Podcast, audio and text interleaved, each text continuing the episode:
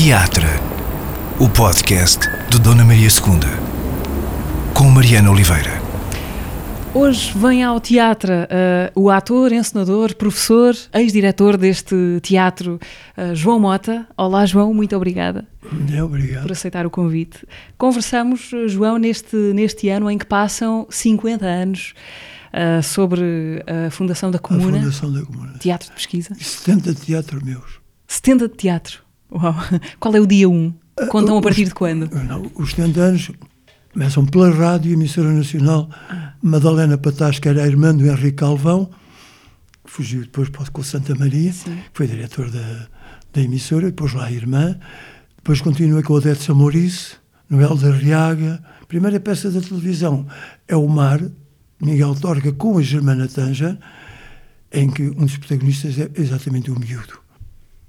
Eu conhecia, o Rui Ferrão conhecia-me dos programas infantis da emissora, também entrava, convidou-me para entrar na peça. Pronto, entrei na televisão na primeira peça.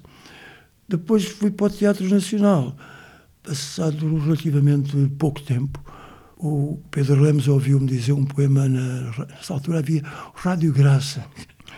Ouviu-me dizer um poema e depois havia, a Mel Classe estavam a preparar o processo de Jesus no Teatro Nacional. E era preciso uma criança? Problema, não, eu já tinha nessa altura 15, 15, 15 anos. anos.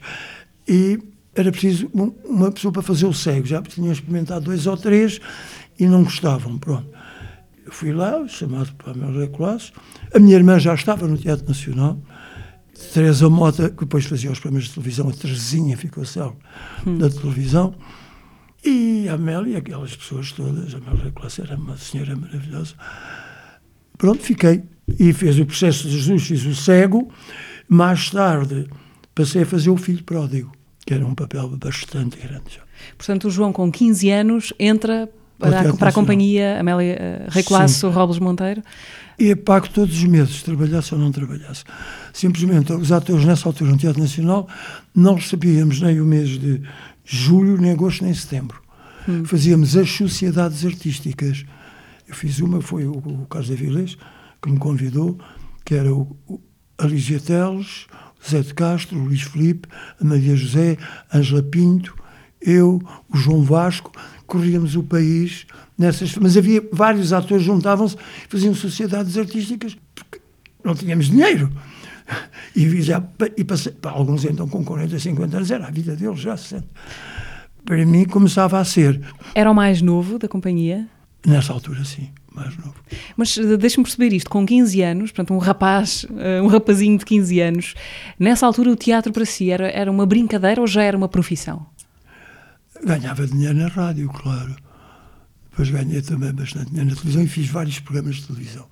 Bastantes mesmo na altura. Passou com que eu quisesse, eu próprio, fazer profissão. Isso passa-se agora, eu sei, como professor, muitos jovens com um talento, mas perdem-se. Porque nós temos, quando somos novos, temos uma disponibilidade muito maior, uma espontaneidade muito maior. A organicidade é, está, falta-nos a técnica. E, eu tive uma explicadora que era cabo-verdiana, Dona Ema, que era formada em germânicas, e depois formou-se em românicas, e ia ao conservatório ter aulas para ser melhor professora. Então tinha aulas de teatro. É, é incrível. E ela ensinou-me a dizer poemas em francês. Desde o Paul todos, o Guilherme Apollinaire, um dos pais do surrealismo, depois explicavam-me que era o surrealismo, o dadaísmo. Já aos meus 14 anos, 15. Depois, politicamente, era uma pessoa muito avançada, que me ensinou muito. Foi mesmo, eu ia lá para aprender francês, era a minha explicadora de francês, e aprendi mais do que tudo os grandes autores, a parte da grande filosofia. Eu li o Marquês de Sade, tinha os meus 15 anos. Não era que fosse prodígio, não é isso. Ela aconselhava-me que seguia as minhas leituras. Ensinava-me a dizer também poemas, quase todos em francês. Isso ensinou-o também a ser professor? A ser um bom professor? Sim, ensinou-me essa relação, mas essa relação vem, vem muito antes. Vem da Igreja de Fátima. Hum. Eu era responsável pelos mais novos. Eu, aos meus 12 anos, tomava conta dos de 14 e dos de 10 e dos de 15. Era praticamente quem tomava conta deles. Mas onde? Na ação Jo- católica. Ação O, o João nasce sem tomar. Sim, mas eu vim para Lisboa Mas aos veio 3 para anos de idade. cedo. No dia em que a minha mãe sorriu porque teve um filho e deixou o meu pai nesse próprio dia, a família, segundo me disse, estava toda ela muito triste, porque era mais um, e a minha mãe deixou o meu pai nesse dia, disse não queria mais. Mas ela sorria. E isso eu sei que foi interiormente o lado invisível que nós todos temos. Eh, Lembro-me que havia um sorriso, que havia um. Isso lembro-me. Ainda hoje tenho saudades da minha mãe estar nos braços. Eu estou, estou embaixo, ainda hoje. Alturas. Ui, quando fiz a guerra, quando fui para a França. Alturas que a gente se sente sozinhos. E, não é bem angustiado, mas é. Há uma tristeza bastante interior. Que a gente pergunta o que é que andamos aqui a fazer. E isso faz-me falta ainda o colda. É, é interessante. E aí vem essa memória toda de quando era miúdo. Depois vem a memória do comboio, que a minha mãe veio para Lisboa com a minha irmã, que era mais velha do que eu, dois anos, com a mãe dela, a minha avó, e a irmã, a minha tia. Porque a minha mãe, quando se casou, estava para ir para, para Freira. Tinha 33 anos quando se casou. O meu pai, que era primo, foi lá à casa e tal, começaram a namorar. O meu pai, com 20 anos, mais novo que a minha mãe, 13 anos, não aconteceu nada, porque a minha mãe só teve a, a minha irmã passado dois anos. Sim. Disse, não, minha mãe era muito católica, ia à missa quase todos os dias, era, a minha avó também. Pronto, e depois, quando veio para Lisboa, montou um ateliê de alta costura, tínhamos para aí 20 aprendizes, 20 empregadas lá em casa. Eh, E, e o seu pai fica em, fica em o meu Tomar? pai e a minha mãe nunca mais quis falar dele. Eu depois venho a conhecer o meu pai, eh, fui visitá-lo várias vezes até ao hospital. Uma vez até me encontrei aqui, olha, no Rocio, aqui, eh, num café que era a Suíça, que agora deram um cabo da Suíça, infelizmente. Estive com ele, depois vi-o duas, três vezes. A minha mãe deixava que eu visse o meu pai, desde que ela não visse. A minha irmã também nunca o quis ver. Depois fui visitá-lo ao hospital, ele morreu com 48 anos, com cancro na garganta. Mas a minha irmã, eu percebo, eu também devia ter. Porque um dia o meu pai vem a Lisboa, telefona à minha mãe e diz que gostava de ver os meninos. Pronto. A minha mãe vestiu muito bem, vestiu-me com o fatinho, fatinho de domingo, fatinho de, de ir à missa, como se dizia. Muito bem vestido. A minha irmã também. E vimos para a porta, morávamos no terceiro andar, vimos para a porta esperar o meu pai. Podia chegar às duas e meia, três horas. Eram cinco horas, a minha irmã desistiu e foi para cima. Eu fiquei até às sete, até, até ser noite. E fui para cima, pronto. Isso, a minha irmã nunca mais... A mim doeu muito, porque não era... Andava na escola, isso tinha sete anos. Fala, meu pai ficou ao futebol. Meu pai... ah, E faltava-me um pai. Aí foi o meu lado católico bastante grande, em que Cristo era o meu pai. Deu, pronto, era o meu pai. É, esse lado foi, foi interessante e depois ajudou-me para toda a vida. Um lado, não quer dizer que, que as pessoas são religiosas tenham que ter o lado sagrado, mas que percebi muito cedo os dois lados, o lado sagrado e o lado profano. A pergunta provavelmente é muito intrusiva, mas eu faço na mesma. Se posso perguntar, o que é que se passou de tão radical para que a sua mãe e o João e a sua irmã depois não cortassem de forma tão, tão eu radical? não cortei, eu fui vê-lo ao hospital antes de morrer. E levei a minha mãe a vê-lo antes de morrer ao hospital. E levei a minha, a minha irmã. Simplesmente eu fui mobilizado para a guerra em 1966. Estive em 68, ele morreu, estava eu já na guerra. Agora a verdade é que não chorei. Chorei muitas vezes por colegas meus, que morreram vários. Só ao meu lado devia morrer 10, 11. Chorei por alguns deles. E como o meu pai não, não deitei uma lágrima, pronto, morreu. Nem sequer foi um amigo que morreu. Morreu, morreu uma pessoa, pronto, que me, deu, que me ajudou a que eu esteja eh, na terra. Que seja filho da minha mãe, neto da minha avó e sobrinho da minha tia, irmão da minha irmã. Olha, pronto, aí valeu a pena. E nunca mais fiquei agarrado na minha vida. Quando falo do meu pai, pronto, foi, foi meu pai, pronto. Mas foi um desconhecido. E o que é que essa sua experiência de uma ausência, de certa maneira, depois o que é que isso Tornou fez muito pela sua. religioso, é isso que eu lhe disse. Tomar conta dos mais novos aqueles que não tinham dinheiro, porque aqui havia. Eu, eu morava na, na, na, Elias Garcia. Ali o bairro Santos era, um, era o Bidonville, era, hum. para trás da Feira Popular, tinha lá uma coisa que era local, e eram barracas em que eu visitava. visitava por, por lado da igreja, e depois no Natal íamos lá, lá as coisas, e, e jogava a bola com eles e brincava com eles. Porque, porque eles eram meus colegas depois andávamos na mesma escola na, em São Sebastião. Depois alguns seguiam, como eu. Os outros ficavam com a quarta, terceira classe. Também me apercebi muito cedo como é. E a minha mãe não tinha dinheiro. Minha mãe, eu lembro-me dela acabar fatos para eu uh, ter 10 tostões para ir de autocarro para Eugênio dos Santos. Tinha o que? Os meus 11 anos, 10, 10 para 11. Ouvia as máquinas, máquina até às 7 da manhã, porque tinha coisas tinha que entregar naquele dia. Eu queria perguntar-lhe o que, o que é que essa, essa, essa, eh, essa ausência do, do seu pai na maior parte da sua vida, o que é que isso fez depois pela sua experiência como pai, com o João Mota como pai? A falar do meu filho, fui mais avô para ele do que pai. Em que sentido? Porque eu fiquei com o Kiko, tinha eu já 48, 40 anos. Já tinha 40 anos. E o Kiko tinha dois anos e eu sozinho em casa fazia xixi, cocó, tinha que estar com ele, mas estava a dar aulas, estava no teatro. Tinha uma porteira maravilhosa que infelizmente já morreu, que eu levava lá para cima. Ou então, ele chegou a dormir no teatro, tinha uma cama para ele dormir no teatro, depois levava-o para casa, despia-o, contava-lhe uma história com ele a dormir, mas pronto, quer dizer, fiquei muito ligado e às vezes perdoei, perdoei disparados que eu agora disparados grandes nunca perdoei. Uma vez foi preso porque andava com uma moto e não tinha licença para andar de moça. Eu esse, esse é um para casa. Grande. Aí ele disse que aí, para telefonar para a sua casa e tal, porque o pai, o, o pai vinha buscar. Não, não vou. Deixa eu cumprir o horário todo que ele tinha que ficar aí. Ele tem que resolver os problemas dele. E ficou. Eu não o fui buscar. Hum. Porque isso é, aí aprendi esse lado do rigor de uma grande disciplina. Porque para darmos o exemplo temos que ser. Uhum. Estar e ser. São dois verbos importantíssimos na vida. Depois o outro que aprendi com o Peter Brook, mais tarde com, com o Arquimedes Silva Santos, foi esse aí, esse, ele foi esse aí, João. Mas eu não sou capaz, eu não estou habituado.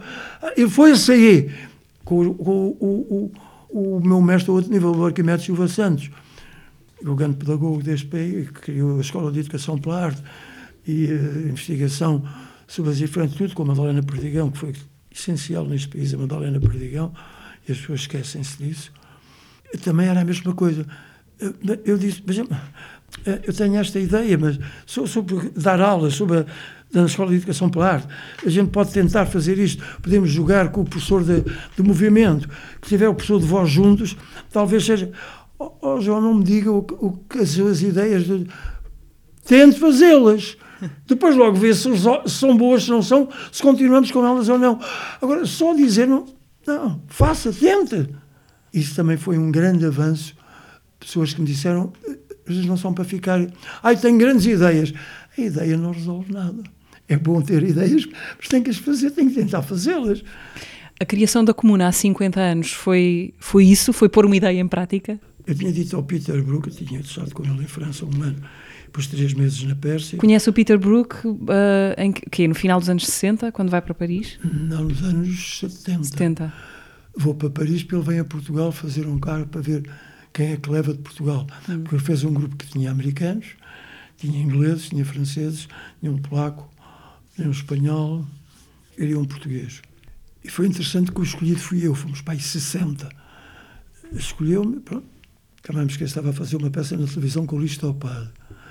E eu pedi ao Padre para sair meia hora antes, para ir à Gulbenkian, menos para o conhecer. Hum. Que eu ouvia falar, pensei, porque já agora quer conhecê-lo. Ele disse, vá, pronto, vá, vai meia hora mais cedo, acabou e deixou-me ir. E acabei por ficar. Foi, pronto, foi, foi maravilhoso, porque o, na guerra eu tinha percebido que o teatro não estava bem, que o teatro não fazia guerras. Podia ajudar, mas da maneira como o fazíamos, porque a gente tinha um index muito forte tudo era proibido, o Brecht era tudo proibido, o próprio Shakespeare tinha peças que eram proibidas. Bastava dizer o nome, eram proibidas. Não? E o teatro amador estava a avançar e o teatro universitário tinha uma grande força. Era aí que estava a, a novidade e a A frescura? novidade estava, e, e, e, e depois eu trabalhei com o Gutken, antes de ir para o Peter Brook, na Gulbenkian. Eu, eu nisso, o pai, o Perry, todos nós. Depois ele acabou por ser posto na fronteira, foi-se embora, mas ajudou-me muito. Quando eu vi da guerra, ajudou-me muito. Vinha com os ombros para cima, respirava do, pelo peito e, e pouco a pouco fui aprendendo a descer sobre mim próprio. Porque é de uma importância muito grande. Primeira importância, para gostar dos outros e para estar com o outro, eu tenho que gostar de mim, tenho que me conhecer. O mandamento da lei de Deus diz isso. Amar o próximo como te amas a ti mesmo. Quer dizer que tenho que me amar, para me amar tenho que conhecer. Para poder conhecer o outro. Estar disponível para poder penetrar no outro e o outro penetrar em mim. Passo há exercícios que eu faço sobre isso. Só através dos olhos perceber, mas estarmos tão livres, tão transparentes, que percebemos essa linguagem como se fossem palavras. E são, são percursos e exercícios muito espantosos. O que é que foi mais marcante para si na, na experiência de conhecer o Peter Brook e de trabalhar com ele? Foi tudo. Aí foi tudo. Foi tudo. Foi o, o- o lado do teatro que eu queria. Ela era uma pessoa maravilhosa também. E depois nós próprios éramos obrigados a apresentar uma, uma semana. O exercício tinha os primeiros 20 minutos era dado por cada um. A mim calhou-me ter que dar. E não sabia o que havia de dar. Porque eles vinham todos das grandes escolas inglesas, de- do Bob Wilson, da- tinham feito o lugar do surdo com o Bob Wilson nessa altura, há anos, há, há 50 anos, 52, 53. Os polacos tinham um teatro maravilhoso, os franceses, eu, pronto, não. Esteve quanto tempo com o Peter Brook? Um ano. Um E ano. depois de três meses na Pérsia, fomos para a Pérsia fazer.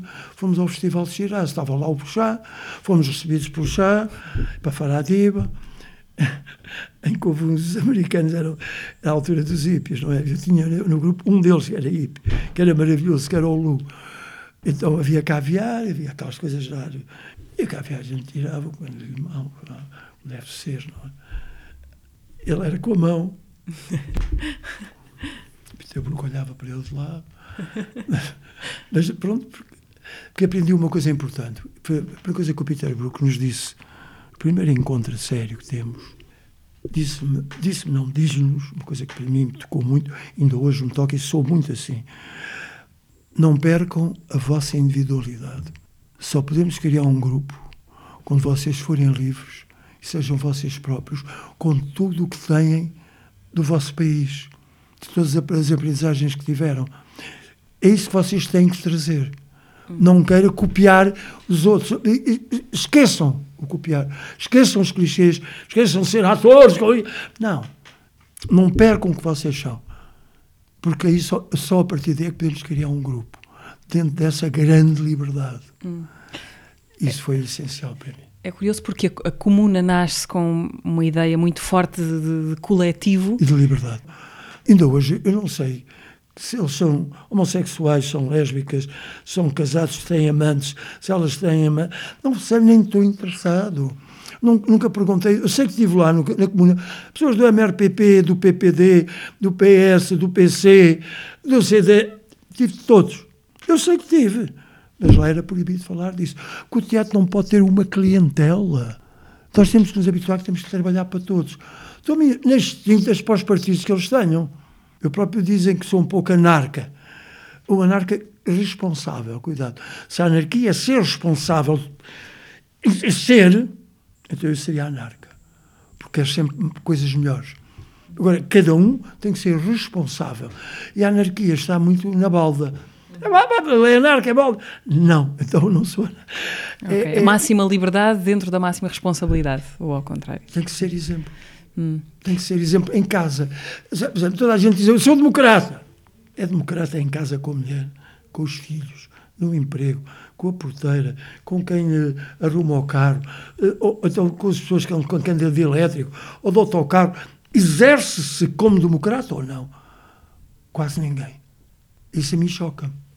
Mas é, é difícil ser coerente em toda a linha. Mas é possível ser. É possível ser. Eu, pelo menos, tento ser. Não digo sou. Tento ser. Foi tal verbo que eu aprendi por os dois, por Peter Brook e por. Sim. e para o meu mestre de, pedagogia, psicologia, tudo. Hum. Uh, João, fundar uma, uma companhia de teatro com as características da comuna e, e lançá-la ainda por cima no 1 de maio de 1972. Mas foi um nome, mas foi um nome escolhido no Rádio Renascença. Na Renascença, sim. Era, uma votação, não é? Uma votação, votação pública. Por, por rádio ouvinte. Comuna, cómicos ou comediantes. Eu gostava dos três nomes, claro. Gostava mais da comuna, porquê? Porque faz-me lembrar a comuna de Paris. Hum. Quando a gente diz não e muda e vem República, essa é que é a verdade. Igualdade, como é que é? Os valores da República. Uh, liberdade, igualdade, fraternidade. fraternidade. Ah, eu estou logo de acordo. Hum. Depois também havia quem pensou nas uh, comunas dos hippies. Depois havia as comunas do, dos monarcas. Depois do 25 de Abril é que eu sofro de muita gente, a comuna, passaram a dizer que éramos comunistas. Os próprios, os próprios chofeiros de táxi, eu não levo lá acima, os comunistas não levam lá acima. Depois foi um período difícil. Chegaram a inventar que tínhamos, quando ocupámos aquela casa, que foi uma ocupação. Foi um período difícil depois do 25 de Abril? Uh, antes do 25 de Abril, claro, era, fazíamos um teatro antifascista, era, fazíamos coisas completamente. Por exemplo, o Alto Alma, a alma saía para a rua, não ia para o céu. Porque nós temos que viver, militantes, é no cotidiano. A alma não está à venda, nós não estamos à venda para ir para o céu. Cuidado.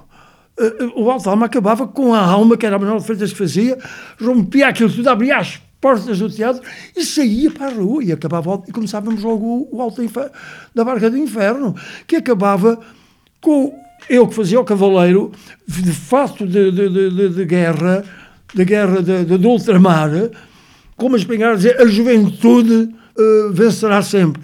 A juventude vencerá. E matavam-me como trabalhador. E eu morria. Tornava-me a levantar. E morria para aí dez vezes, era o final da peça. Porque fazer, já nessa altura, a peça, uma delas foi proibida de sair dali, a outra foi chamado lá. Que problemas é que teve com a censura nesses vários, anos da Comuna? Vários. Um deles era porque, pronto, não, não saiam dali. Não podíamos sair dali. Dali? Do... Da fábrica, de, primeiro na garagem e depois na fábrica de cervejas. Sim. Porque nós estreámos numa garagem em frente ao Liceu Camões, que era uma garagem que o Vasco Morgado tinha, que nunca lhe pagámos, e o Pinto de Campos ajudou-nos a montar umas serapilheiras, uma coisa para parecer, tirar o ar de garagem. Depois ocupámos, foi uma ocupação, não, depois foi, uh, o Vinhas, que era, além muita gente não sabia, era um filósofo formado em filosofia, o dono da Sagres, que ajudou também o, o a fazer o Teatro Vilaré, cedeu-nos um, um barracão na própria cervejaria na Almirante Reis, em que as pessoas levavam banquinhos, outras vezes levavam chá. Pronto, o Bob Wilson ia lá, a Helena Vaz da Silva, o Zé de Portigão foi lá, todos iam. Isso é que é maravilhoso. Uh, houve o Festival de Nancy, aí deixaram-nos ir. Não sei quem que ia vigiar, não faço a mínima ideia. Não faço a mínima ideia porque não pensei nunca nisso, porque a liberdade tem que existir, mesmo que uma pessoa vá presa. A liberdade é essencial. Evitar ser preso, porque é mais um que, que, que não trabalha e que não luta. Hum. Agora, a ceia, essa fui chamado mesmo lá para resolver os problemas, porque a igreja tinha a igreja de um lado, que fazia o Molinho Teixeira, era uma mesa grande, que era o palco, e por baixo tapada, que era os calabouços da PIDE, que eu levava para lá e batia neles. Havia uma, uma, um balcão de um lado, outro balcão do outro. Eu fazia o indivíduo da PIDE, servia-os, eh, e a certa altura levava a Manuela de Freitas, estendia em cima da mesa, a fazer de rede. E dava uma raquete de ping-pong, outra raquete de ping-pong, e dava a bola. A bola não era mais uma coisa que eu tirava da barriga dela, como se fosse um feto. Vermelho, a bola, presa por um elástico, com cordão umbilical. Hum. Isto é a ideia. Depois o que a gente diz assim é outra coisa. E eles jogavam por cima da rede da mulher, do fruto que ela não pôde ter, julgavam que, como jogassem com a vida das pessoas, exatamente o poder. Porque a igreja aí foi muito responsável também pelo fascismo. Cuidado, quer dizer, eu, eu fui católico, ainda hoje sou cristão, mas não, não, essas coisas não. Acho que as mulheres deviam ser padres, que os padres deviam casar. Porque não? A Maria Madalena casou com Cristo, quer dizer, são os erros todos que a Igreja foi cometendo e que vai cometendo. Isso sou completamente contra. contra. Depois ir ao Vaticano e ver aquela riqueza, ver tanta gente a morrer de fome. Quer dizer, não, não, não estou de acordo. Mas nunca perdeu a fé nestes seus anos? De Cristo. Lá está o meu pai. Isso é difícil de passar. Porque também gostei muito do Nehru, gostei muito do Mandela, gostei do Luther King. Porque nós não temos exemplos. A gente vive uma época em que não há exemplos. Quando quer exemplos, ainda vai ao Nehru, vai ao Mandela, ainda vai ao Luther King. Quem são os outros? Quem? No mundo. Quem? O Papa Francisco diz umas coisas interessantes, mas tem que ir mais longe, enquanto não o matarem. O outro foi morto, um que esteve lá uma semana, porque disse que, que Deus era mãe. Dizer, não pode dizer que Deus é uma mãe. Tinha que dizer que Deus é pai. Só isso ofendeu tanto da gente que mataram, não, o que é que foi? Mas dá-me vontade de rir isso, porque Deus é mesmo mãe. Por exemplo, eu quando penso a minha mãe, é, eu, é alguém que me dá, dá carinho, dá afetividade, que, que me protege. E eu encaminho a partir dali. É ótimo hum. esse lado. Esse lado, se quiserem Deus, para mim Deus é o cosmos, pronto. Depois, porque há pessoas geniais, nós utilizamos. Ah, é genial! É, devia ser proibido utilizar este termo. Genial foi o Nehru, foi o Cristo, foi Mandela, foi o Luther King. Pronto, e chega. Quem são os outros? Depois fala-se muito no triângulo. O Lao já, já era triângulo na altura do Confúcio, já era o Uno. Depois é, na, na Pérsia também.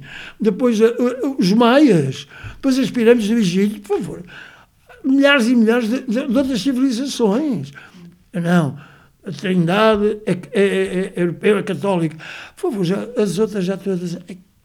Porque gente, as religiões são em cima de religiões de exemplos de pessoas geniais que conseguiram levar. Pronto. Agora, o, o, o, ser católico, há coisas que eu não estaria, não estou, não estaria nunca de acordo. João, o que, é que, o que é que a comuna foi para si ao longo destes 50 anos? Foi uma casa, um espaço casa, de trabalho, mais do que isso? A minha casa. A sua casa. A minha casa representa isso tudo. Poder trabalhar em casa é bom. Fazer teatro é bom que me faz crescer. Cada peça que leio, para fazer uma peça, leio 50. O que vou aprendendo. Depois, como ator, o que vou percebendo de mim próprio. Mercê Ilíada, num, num, nos livros dele, diz uma coisa muito interessante. Eu vou, Mercê Ilíada escreveu um livro sobre religiões e há uma parte, um que é o sagrado e o profano, que eu acho que todas as pessoas deviam ler. E é muito interessante, sobre ele fala sobre a reencarnação eu disse que os únicos que as pessoas podem falar sobre isso são os atores. Porque vivem Fazem várias 50 vidas. papéis, 60 personagens Sim. durante uma vida. Eu peço já ensinei 200, quer dizer que já li mais de mil. Para fazer 200 tive que optar por aquela. Mas como ator, fiz e fui percebendo coisas em mim. O ódio, o ciúme, o amor, a mentira, a preguiça, o fingir, as coisas horríveis que habitam em nós. E isso percebe-se através das personagens? Como vamos, as personagens são muito diferentes. Aprende-se. Há frases depois que dizemos de acordo com as personagens que estamos a fazer. Frases que nos saem. A maneira, por exemplo, eu quando vou aos ministros, na comuna já sabem quando vou ao ministro, fatinho, gravata e vou eu. Qual é a personagem? Não, é? peço, o pescoço fica logo muito direito, mesmo quando estou doente, os ombros ficam direitos e é uma maneira de me expressar e falar. Estou ali para isto. É quase uma representação sem ser uma representação. Porque eu tenho esse lado. Já fiz essas pessoas, essas personagens, muitas vezes em teatro. Como fiz operários também. Como se a vida fosse uma extensão de. Claro, e o teatro tem esse lado de aprendizagens. E aprendizagens com os outros, com os colegas. E depois tem outra aprendizagem, lá está o uno triângulo eu, o outro e o público, que é essencial. Essencial o público.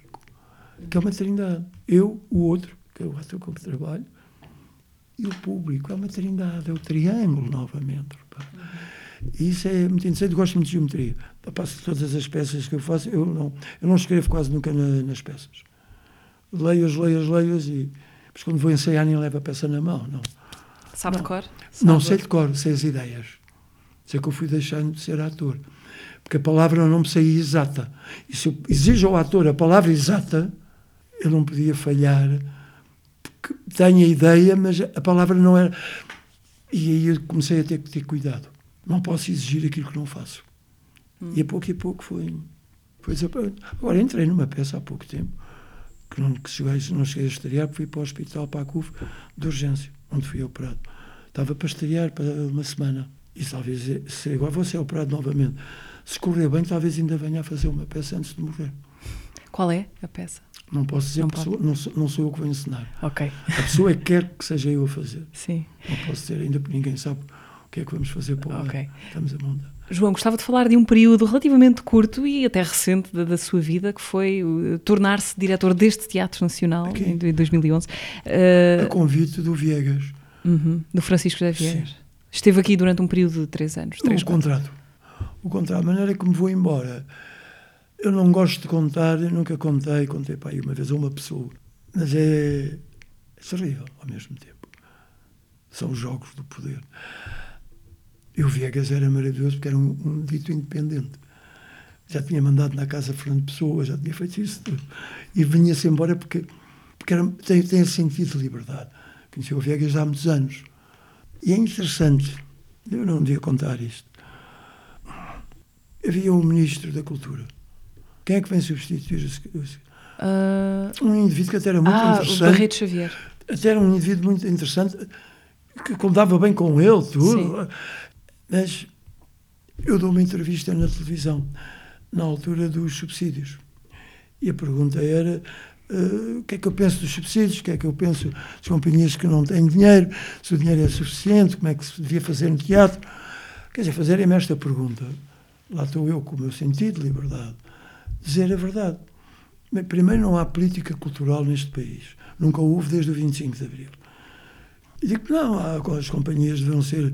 Eh, porque quando falo de política cultural, falo do teatro, falo da dança, falo da música, falo da poesia. Faz parte dessa, da política cultural, por favor. A poesia, para mim, é essencial. Uhum. Mas, portanto, essa sua resposta sobre e falo política, sobre política cultural. Só para dizer política cultural. Não falei, o teatro precisa. Não, não fui para a política cultural, que é para onde eu vou sempre. Porque estar só a defender o teatro, que é onde eu estou, não me interessa absolutamente nada. Interessa-me que defendam um circo, que defendam a dança, que defendam a ópera, que defendam a música, que defendam a poesia. Isso é que faz haver uma política cultural que faz com que haja mais teatro, mais cinema, mais dança, mais, e, e cada vez melhor, menos medíocre. Eu disse, e ele diz-me, Chego, eu chego ao Teatro Nacional, depois da entrevista, e digo ao meu administrador, aos dois, digo, isto vai dar problemas, isto vai dar problemas, de certeza, é o que eu disse. Recebo um telefonema para, mim, para ir ao Palácio da, da Ajuda no dia seguinte, às três da tarde. E disse, vai dar mesmo problemas. Logo que eu chego ao gabinete, diz, então você teve a dizer mal de mim? Eu digo, não tive a dizer... Não, eu falei de política cultural.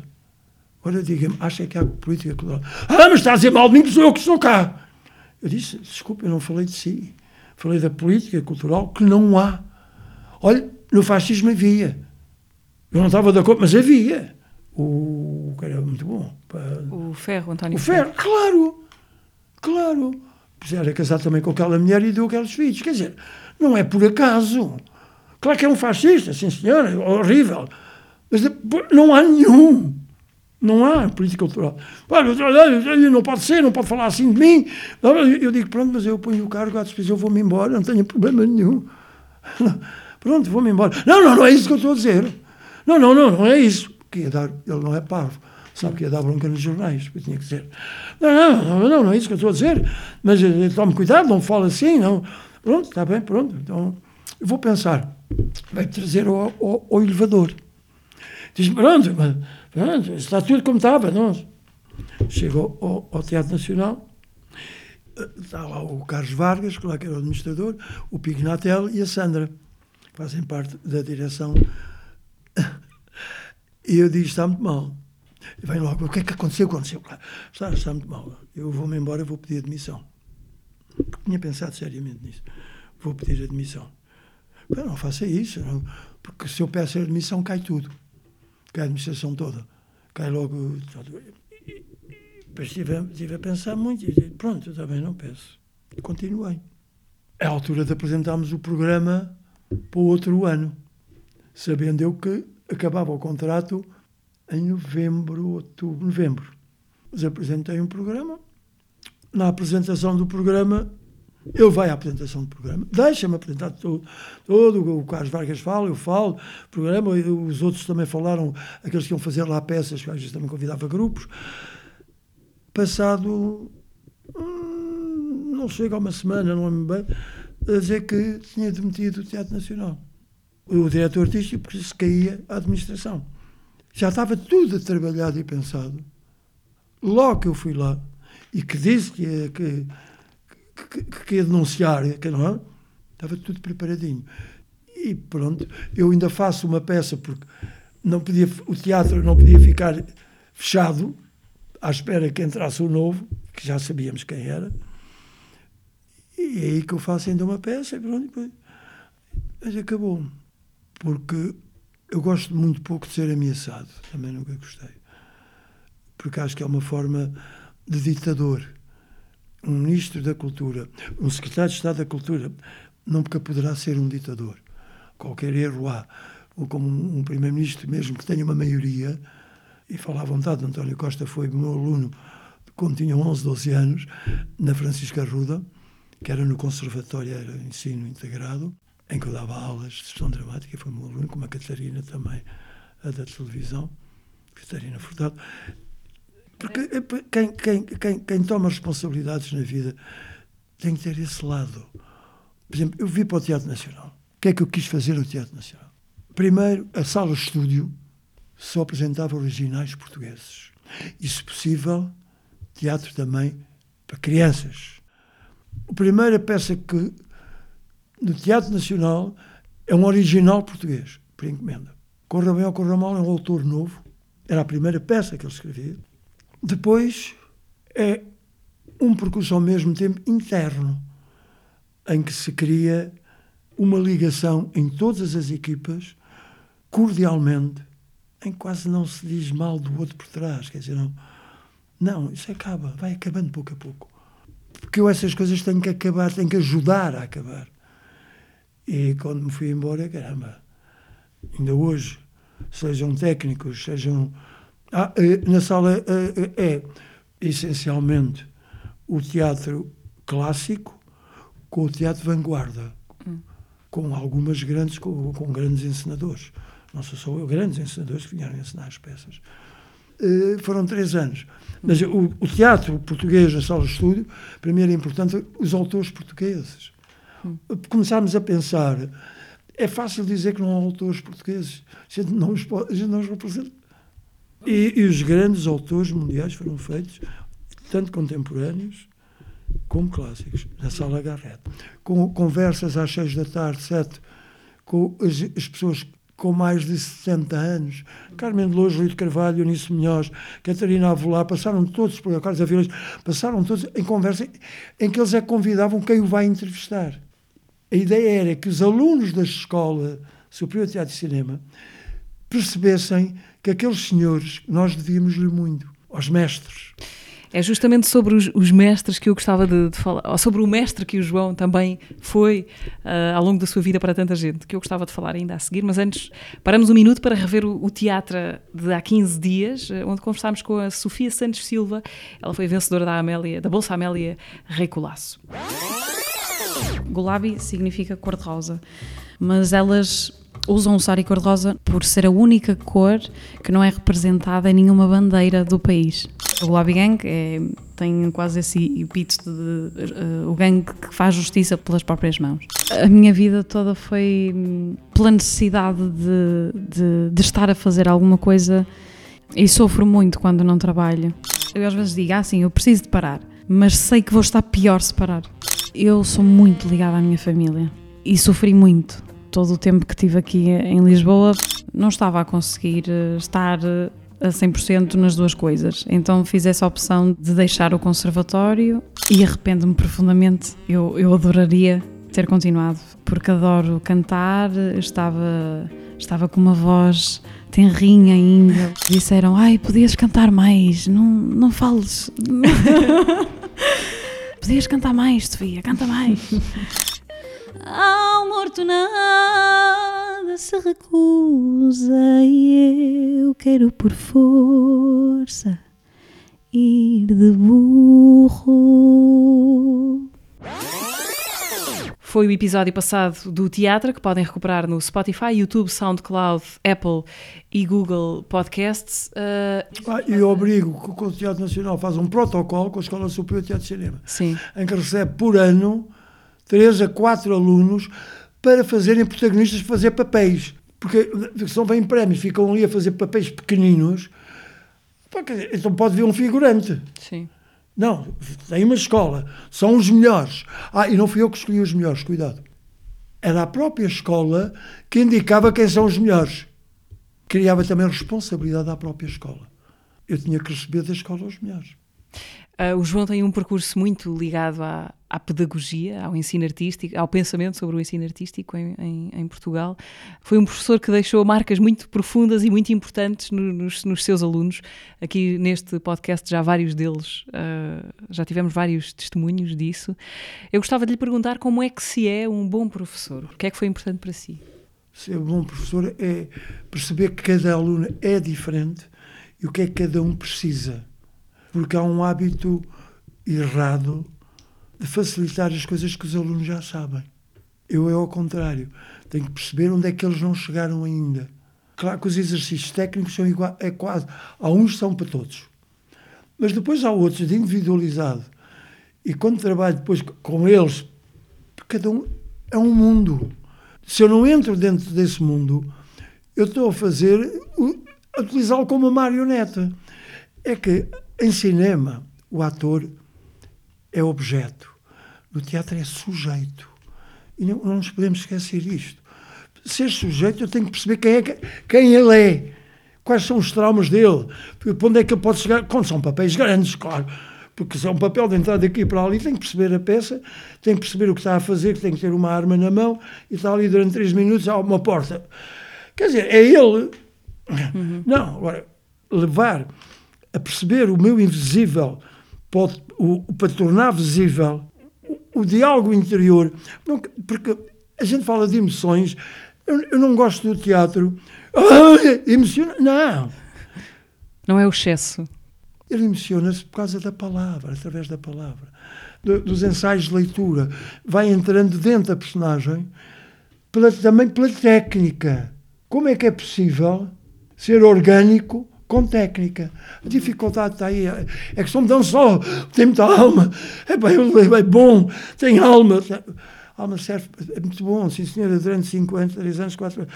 E depois, qual é a vida? Como é que vai fazer? Vais lembrar as pessoas que estão na televisão. Há uns são muito bons, mas vão ficando pelo caminho muitos. Porque quando vêm ao teatro, estão habituados a falar para um microfonezinho ali ao pé. Então a voz deles é esta. Quando eu estou a dar uma aula, então não estou a perceber nada. Não está a perceber, mas eu estou a dizer tudo. Não, primeiro não me diz as sílabas todas. Depois tem que aprender a projetar a voz. Depois não pode respirar daqui. Tem que ir ao diafragma. O diafragma tem que ir à cintura abdominal. Tem que fazer exercícios para poder. Às vezes não é gritar. A voz tem que chegar à última fila. A menina assim não chega, nem sequer, a- nem, nem sequer a- nem o colega o percebe, porque estão habituados aos microfones. Há alguns que eram bons atores de teatro, mas a televisão, porque eu, eu sou a favor da televisão, cuidado, mas têm que vir ao teatro ou têm que continuar a fazer exercícios, porque senão perdem-se. Há um momento aqui no, no, no podcast em que normalmente trago uma pergunta gravada por alguém. Fala-lhe justamente a alguém que foi seu aluno e que foi um aluno muito marcado por essa experiência de, de ser seu aluno. Eu gostava que ouvisse eh, o que tem o Miguel Seabra eh, para lhe dizer. Querido João Mota, olá.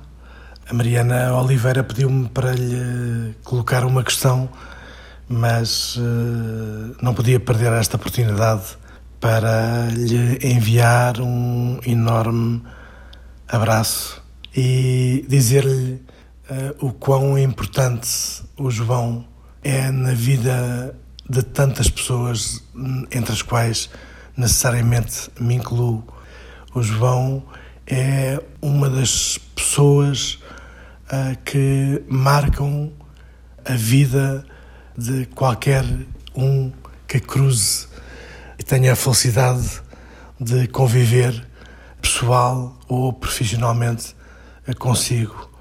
Eu não seria necessariamente a mesma pessoa e o mesmo artista se não tivesse tido o privilégio de ter o João Mota logo como meu primeiro professor de teatro, ou seja, como meu mestre e mestre como referência, ah, como encaminhador, como provocador, mas mestre também no sentido da liberdade que o João proporciona às pessoas para seguirem o seu próprio caminho.